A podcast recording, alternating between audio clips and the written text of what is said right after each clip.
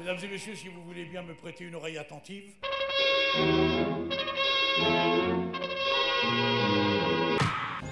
Ouais, 3-4, là, qui fait qui 3-4 Ce qui est particulier avec les siècles, c'est que quand on arrive à Berlioz, on est passé par Gluck, par Rameau, et de l'autre bout euh, de l'arche, eh bien aussi, on a expérimenté Debussy, Boulez ou Manoury. Dites-moi votre violon, euh, votre violon, il joue de la flûte?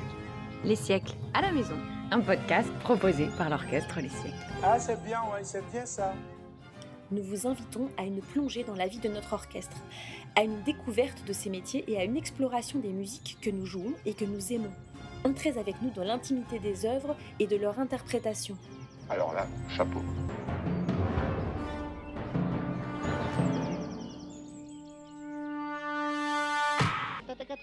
Bienvenue dans les siècles à la maison, tout un orchestre en balado-diffusion.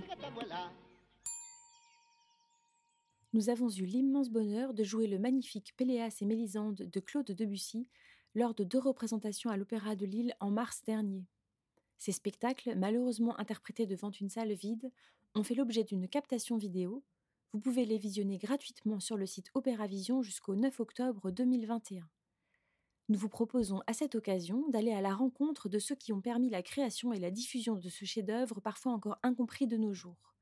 Écoutez pour commencer Caroline Sonrier, directrice de l'Opéra de Lille, et François-Xavier Roth, notre chef d'orchestre, à propos de la genèse de cette belle aventure et des conditions de sa réalisation. Les premiers contacts autour de ce Péléas, ça a été d'abord un premier contact avec euh, les siècles, qui était avant l'installation des siècles à Tourcoing.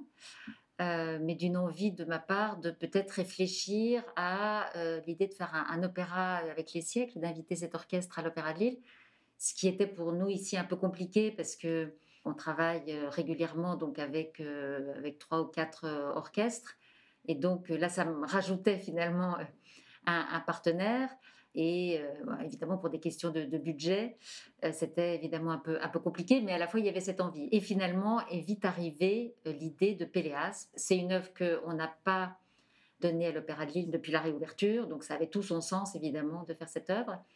Et j'ai regardé mes notes là récemment et j'ai retrouvé que ces discussions avec François-Xavier et Henrik, ça date du printemps 2015, et que la première rencontre entre François Xavier et Daniel Janto, le metteur en scène, ça a été euh, janvier 2018. C'est des projets qui, ont, oui, toujours une longue période de, de, conception, de préparation. Il faut, il faut ce temps pour qu'une œuvre puisse arriver à, à, voir, le jour. Pour les projets que l'on monte ici, souvent, je pars un peu des envies aussi. Euh, donc, c'est plutôt des rencontres avec des artistes et que je discute avec eux quelles seraient leurs envies. Et puis après, évidemment, il faut que ça se rejoigne avec. Euh, bah, un équilibre de programmation avec ce qu'on peut faire, ce qu'on peut pas faire, pour différentes raisons techniques ou, ou financières. Donc effectivement, l'idée, elle est venue de François Xavier, et à la fois, faire un Péléas, ça a quelque chose d'incontournable. Bon, D'abord parce que, évidemment, on sait que l'œuvre, elle marque un tournant historique euh, extrêmement important, mais c'est bien au-delà de ça. C'est évidemment euh, une œuvre qui est sur un livret absolument magnifique, et avec Debussy qui en a tiré le meilleur en quelque sorte. Ça, c'est Daniel Janto qui dit ça d'ailleurs, qui dit effectivement Debussy en a tiré le, le, le meilleur. Enfin, c'est à la fois un tournant et, et, et, ça reste unique comme œuvre de cet équilibre entre cette musique sublime de Debussy, ce livret euh, absolument euh, magistral, et qui pourtant ne, s'installe jamais, reste en permanence dans une complexité, dans un ailleurs que demander de plus pour un opéra. Donc il y a beaucoup de choses à faire euh, et j'espère qu'on en fera d'autres aussi avec les siècles, mais c'est vrai que ça c'est apparu comme étant une évidence. Péléas et Mélisande, c'est bizarrement et peut-être pas du tout un hasard que ça été le premier opéra qu'on m'a demandé de diriger. C'était en 2002 au théâtre de Caen. J'étais encore un tout jeune chef, j'avais fait un peu d'opéra, j'avais assisté Johnny Le Gardiner, j'avais fait des assistanats au théâtre du Châtelet, etc. Mais c'était le premier opéra qu'on me demandait de diriger parce que j'étais chef adjoint à l'époque de l'orchestre de Caen. Quand je regarde avec le temps, c'était vraiment une folie parce que c'est un opéra tellement complexe et que ce soit le premier, c'était vraiment euh, bon. Mais quelquefois, c'est la vie qui fait les choses et, et c'est certainement pas un hasard parce qu'effectivement, Debussy, c'est un compositeur qui ensuite a occupé une part très importante dans ma vie de chef d'orchestre et notamment avec les siècles. Avec les siècles, on a eu une aventure on a toujours une aventure extrêmement riche avec la musique de Debussy. On a créé la première suite, on a enregistré beaucoup, joué beaucoup de ses œuvres au concert, au disque. Et donc, non seulement il y a eu cette trajectoire debussiste avec les siècles, et aussi avec d'autres orchestres que j'y dirige, mais particulièrement avec les siècles, bien sûr. Et puis, il y a aussi ma trajectoire de chef qui a dirigé beaucoup d'opéras depuis. Donc, quand je pense bizarrement à Péléas et Mélisande, je fais tout de suite un rapprochement avec non pas les autres opéras français que j'aurais pu diriger, soit antérieurs, soit postérieurs à Péléas, mais je fais vraiment un parallèle avec la musique de Wagner. Et je crois que c'est pas du tout un hasard parce que Debussy était vraiment empreint de cette musique. Il était fasciné par tout ce, nouveau finalement modèle d'opéra avec le système de leitmotiv, de musique qui peuvent nous faire penser à un personnage, à un caractère, à une situation, une émotion. Et on sait bien que dans Péléas, il a repris beaucoup ce principe du leitmotiv. Et donc, quand j'ai retravaillé l'œuvre pour cette production, c'était vraiment tout le temps presque en regard, par exemple, de Tristan et Isole que j'ai dirigé l'an passé à Cologne. Non pas pour euh, comparer, mais vraiment parce que il y a une, sorte de continuité, je trouve, même si les différences sont vraiment notoires et, tout à fait à, distinguer. Mais il y a vraiment une sorte, pour moi, de continuité, de gestes comme ça, peut-être d'écriture lyrique, opératique entre ces deux compositeurs. Et puis c'est vrai que les siècles, euh, à travers toute cette odyssée de Bussy qu'on a fait euh, depuis des années, a une culture de cette musique. Donc moi, je me réjouissais beaucoup, avant les répétitions d'orchestre, de retrouver l'orchestre sur cet opéra. Et pendant les répétitions, ça a été vraiment un, foisonnement, un travail passionnant de pouvoir aussi nous-mêmes euh, faire des références aux nocturnes, à jeux, à la mer, enfin toutes ces œuvres qu'on a tellement jouées au concert et euh, qui à quelques endroits se retrouvent, soit pratiquement citées, soit évoquées, enfin voilà. Donc c'est un grand honneur, grand bonheur de pouvoir faire avec mon orchestre des siècles cet opéra qui est vraiment un chef-d'œuvre euh, et je suis euh, tout baigné de cette émotion et en même temps de ce challenge incroyable parce que c'est une musique qui est tellement complexe que je trouve aujourd'hui, 20 ans après, beaucoup plus difficile qu'en 2002 quand je dirigeais pour la première fois.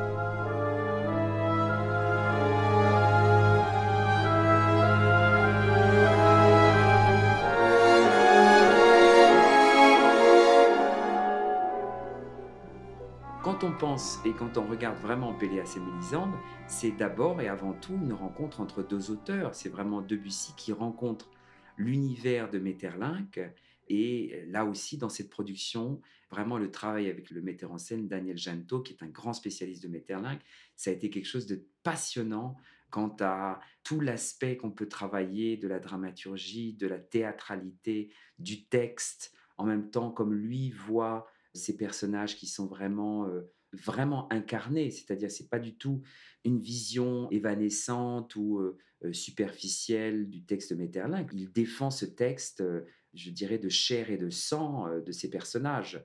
C'est vrai que Debussy, Maeterlinck, ce texte, ce théâtre, cette poésie qui est apparu cucu pour euh, plein de gens à l'époque et qui peut nous paraître aussi d'une beauté absolument si évidente et quelquefois très naïve, c'est quelque chose qui euh, n'est pas nouveau. Hein. De toute manière, il y a toujours eu euh, les gens qui étaient soit fanatiques de Péléas et Mélisande, soit complètement lointains et distants de cette musique ou de cet univers et de ce texte, de cette littérature.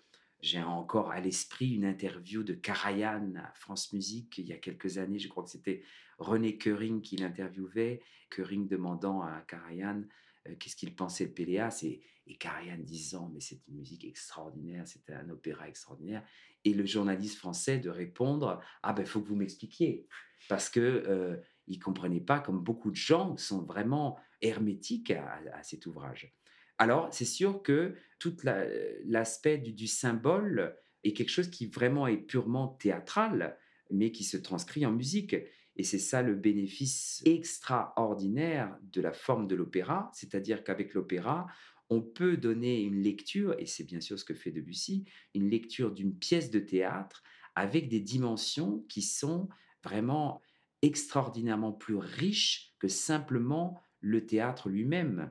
Par exemple, quand Debussy met en place tous ces objets sonores qu'on appelle en musique des leitmotifs, qui nous font penser à des personnages ou à des situations, à des émotions, et que est dit ou chanté le texte, et que comme ça, en contrepoint, on entend toutes ces citations, toutes ces références. Par exemple, quand euh, Golo demande à, à Mélisande mais pourquoi tu ne vas pas bien? Pourquoi? Il de, est-ce que c'est si Est-ce que c'est ma mère? Est-ce et elle dit non, c'est tout à fait autre chose et qu'à ce moment-là est joué dans une infinie douceur le thème de Péléas. Alors ça, bien sûr, dans une pièce de théâtre, on ne peut pas avoir ça. À l'opéra, le domaine des possibles est complètement développé de manière extraordinairement riche. Hein. Et donc, tous ces symboles, qu'ils soient l'anneau, que ce soit l'eau, les cheveux, toutes ces situations, la nuit, toutes ces dimensions de, la terre, du souterrain, la grotte, toutes les profondeurs de la terre, etc. Bah, tout, ça, c'est déjà bien évidemment dans le texte de Maeterlinck. Donc Debussy ne fait que, entre guillemets, apporter un soutien, apporter, je dirais, un décorum musical qui nous fait encore plus plonger dans cette œuvre. Alors bien sûr, par un biais, euh, un autre compositeur, et il y en a eu d'autres qui ont écrit des musiques de scènes euh, sur Péléas, comme Fauré, comme Sibelius, comme Schoenberg, ils ont donné à voir et à entendre d'autres versions, d'autres partis pris euh, musicaux de, cette pièce de théâtre. Mais avec Debussy, c'est vraiment, voilà, on est plongé dans une sorte de mise en abîme musicale extraordinaire de ce texte théâtral. Le fait de travailler avec Daniel sur, euh, sur cette œuvre-là, c'était un peu une évidence. J'en ai parlé à François Xavier, on lui a passé aussi euh, une captation du nain de Zemlinski pour qu'il puisse voir un peu le travail de Daniel, puisqu'il ne s'y connaissait pas. Donc effectivement, la production du nain qu'on a pu faire euh, à, l'opéra, qui était à peu près son premier opéra, il avait fait déjà un autre projet, mais plus modeste avant. Et ça avait été un très très grand souvenir, ce nain de Zemlinski. Et Daniel est un très fin connaisseur de Metterlin, qu'il a en gros une histoire avec Metterlinck qui est ancienne. Il a fait les aveugles de Metterlinck, etc. Donc euh, c'était à la fois effectivement l'envie de refaire quelque chose avec Daniel euh, après cette très belle production euh, du nain de Zemlinski. Et puis effectivement le fait que lui-même adore cette œuvre et, est un parfait connaisseur de Metterlinck. Ça prenait tout son sens. Pour la distribution de Péléas, il y a un certain nombre de difficultés et de décisions à prendre. La première, ça concerne par exemple le rôle même de Péléas. certains fanatiques absolus de Péléas ne pourraient pas imaginer avoir un ténor qui incarnerait le rôle de Péléas, parce que pour eux, ça doit être un baryton, une sorte de baryton typiquement français. Certains appellent baryton Martin, une sorte de voix assez claire, mais quand même un baryton avec une tessiture médium grave. Et puis, moi, je dois dire que j'ai toujours été un peu déçu.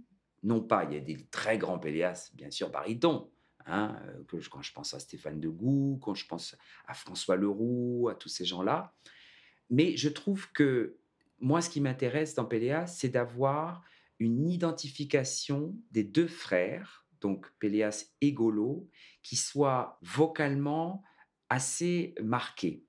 Et donc, moi, j'ai envie de faire Péléas avec un ténor. Et surtout, j'avais envie de le faire avec Julien Bert, que je connais depuis longtemps.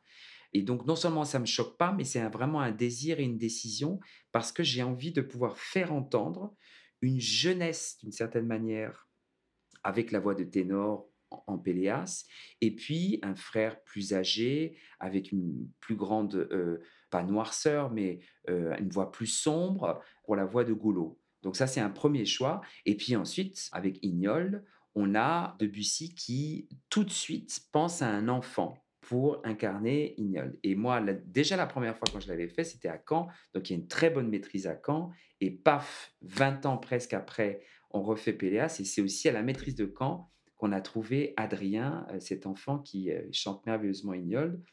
Donc oui, c'est un rôle qui est fait pour un enfant. Déjà, scéniquement, ça marche bien sûr très bien, puisque quand il s'agit, si le metteur en scène veut respecter le fait que l'enfant va être sur les épaules de Golo, ben, si c'est une dame, euh, aussi légère soit-elle, c'est quand même plus compliqué.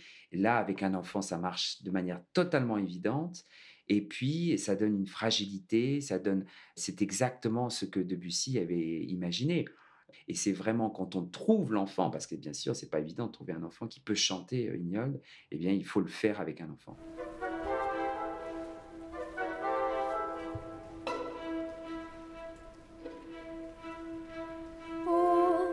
Cette pierre est lourde.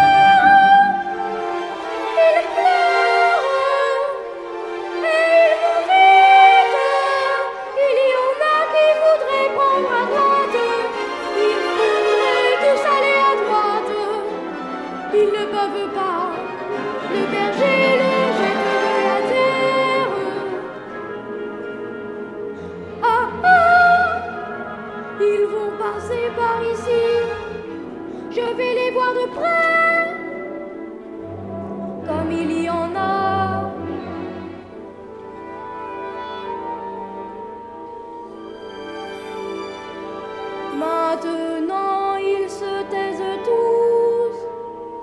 Berger, pourquoi ne parle-t-il plus?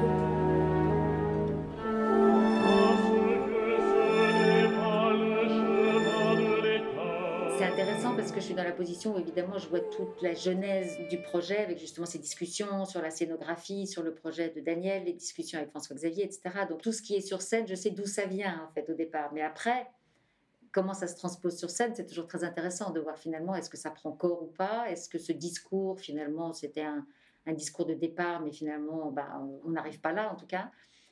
Surtout avec euh, Daniel qui avait prévu ce décor très, très monumental, qui enferme, qui pèse hein, donc, euh, sur ce groupe euh, familial, mais aussi avec en son centre ce gouffre qui tire vers le centre de la Terre et vers la chute.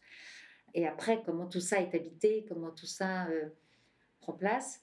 Et ce qui est très, très impressionnant, c'est de voir l'évolution de ce travail d'acteur que Daniel a fait avec, avec chacun des, des, protagonistes où on voit bien là où ça doit aller, mais à la fois où les choses prennent pas complètement leur place et sans qu'il y ait vraiment de différence palpable quand je vois une répétition après l'autre, où tout d'un coup les choses prennent corps, s'incarnent et prennent complètement leur place dans le corps et dans la présence des chanteurs, que ce soit pour un rôle qui est finalement très peu là sur scène, mais dès qu'il est là, il y a une présence formidable ou quelqu'un comme Mélisande ou Golo, qui sont des personnages qui sont là évidemment de bout en bout et qui tiennent leur personnage du début jusqu'à la fin. Il faut dire qu'il y a quand même aussi un grand mystère quand on s'intéresse à l'orchestre de Péléas, déjà de regarder comment il a pu mettre tout ce monde dans la fosse de l'opéra comique en 1902, où ça a été créé,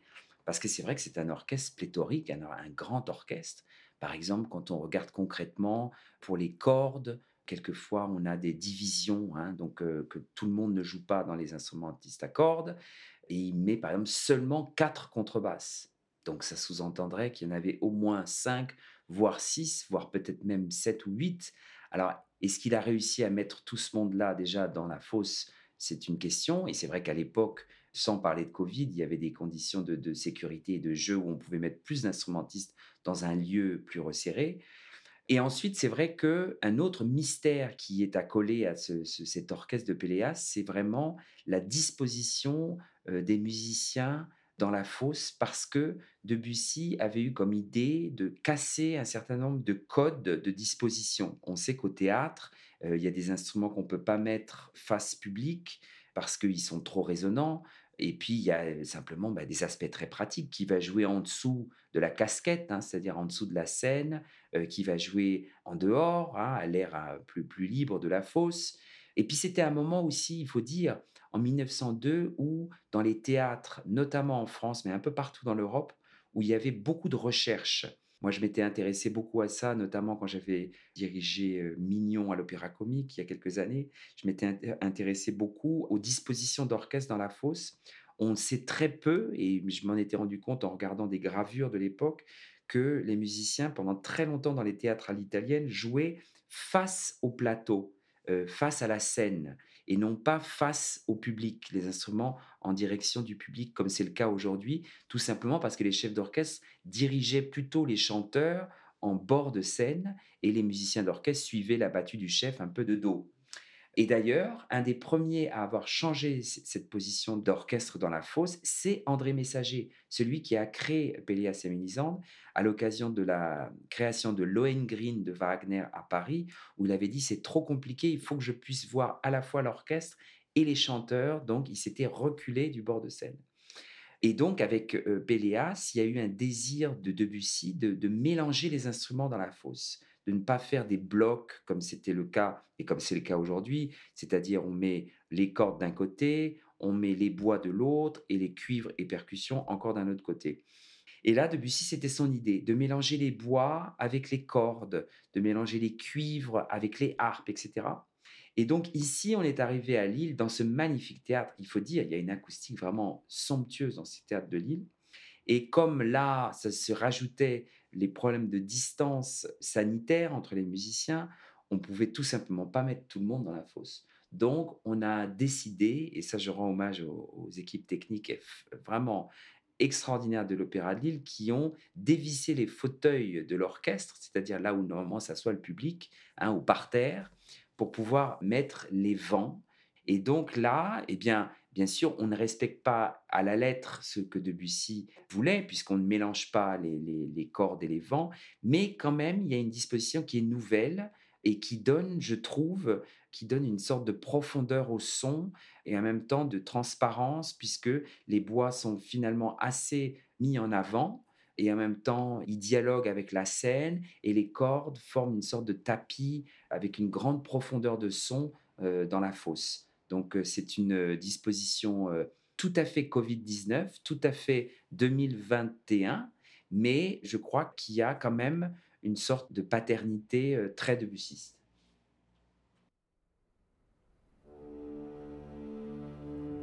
Merci à Caroline Sonrier et François-Xavier Roux pour leur participation. Le prochain chapitre sera consacré à la mise en scène de ce Péléas et Mélisande avec le grand Daniel Janotto.